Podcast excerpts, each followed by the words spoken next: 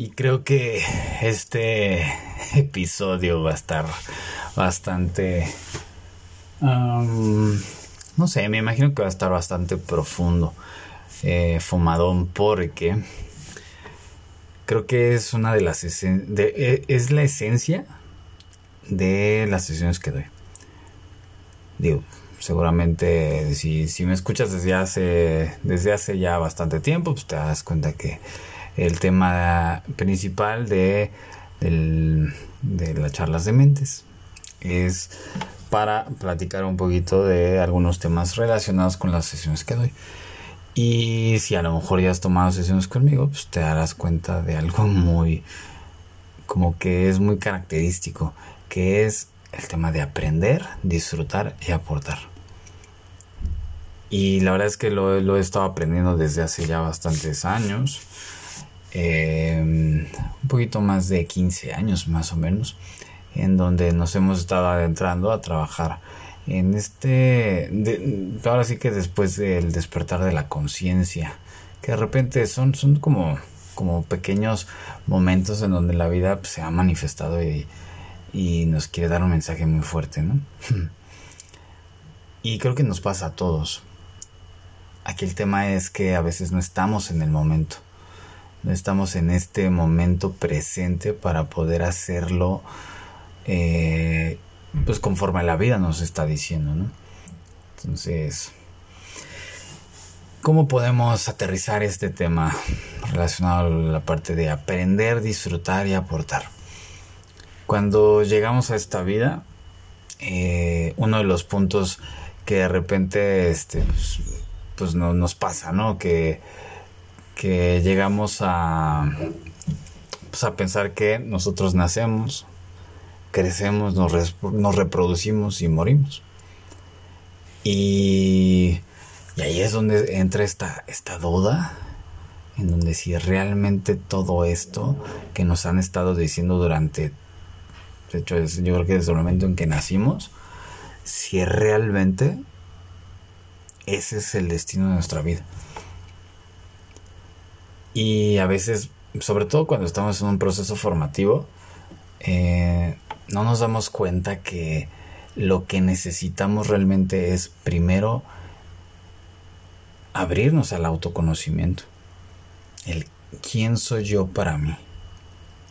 No tanto el quién es el otro o qué es lo que el otro me aporta o qué es lo que me quiere decir el otro para enseñarme, que eso nos lo manejan desde el momento en que entramos a la escuela y nos quieren formar cuando realmente ni siquiera nos conocen porque ni siquiera nos conocemos. Por eso es muy importante darte la oportunidad de callar y observar antes de, de, de hablar y expresar todo lo que según tu mente piensa que está bien.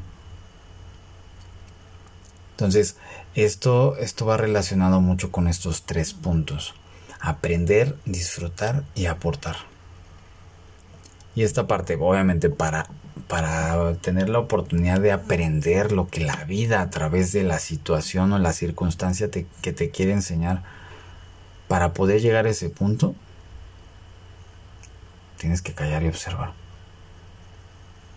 Si no estás abierto a lo que la vida te quiere regalar, pues, ¿en qué momento vas a obtener ese crecimiento, ese aprendizaje?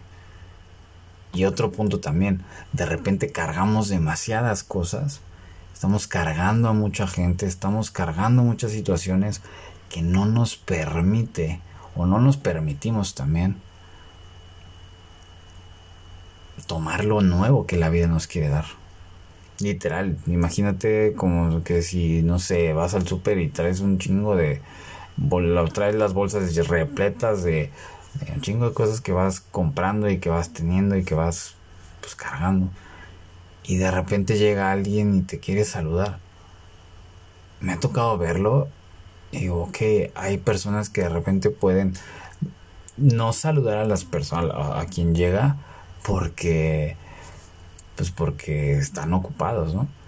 Lo más lógico sería que dejas las cosas en el piso, las sueltas y recibes el saludo. Eso suena muy lógico.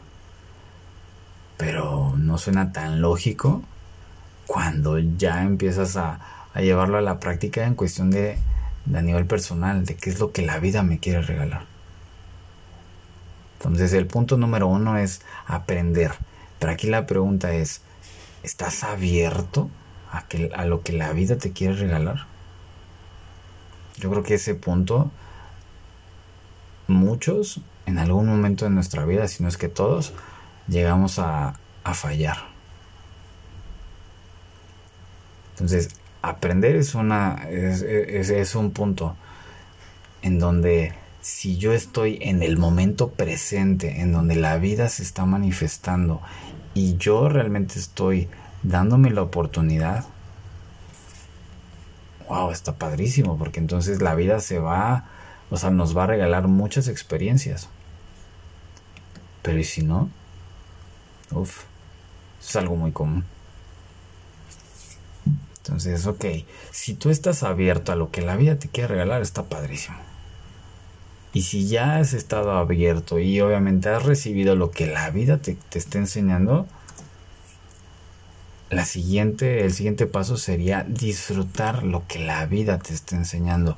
Ojo, y a lo mejor mm, relacionamos mucho el tema de disfrutar con algo positivo. Es un reforzamiento positivo cada vez que o sea, que pasamos algo padre, lo catalogamos o lo etiquetamos como algo, algo, algo positivo. Pero luego eh, entra esta parte que lo he mencionado millones de veces, de darte cuenta que como la ley de los signos, también lo negativo suma. Entonces esa parte de lo negativo también hay que disfrutarlo queríamos disfrutar solamente los triunfos, pero ¿y los, y los fracasos qué? O sea, si, también, o sea, si das la, una buena cara cada vez que, que, te dan lana o cada vez que te, te dan una oportunidad, también tendría que ser, pues, por equilibrio, también tendrías que poner una muy buena cara cuando las cosas a lo mejor no te están saliendo como tú esperabas. Ese es el principio de dualidad.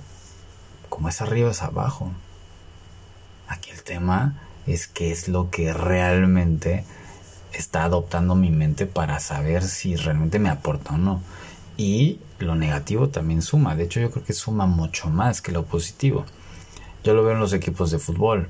Cuando de repente llevamos una racha en donde vamos ganando y ganando, ganando y ganando eh, partidos, eh, pues hay muchos jugadores o entrenadores que como que se, se tiran a la hamaca.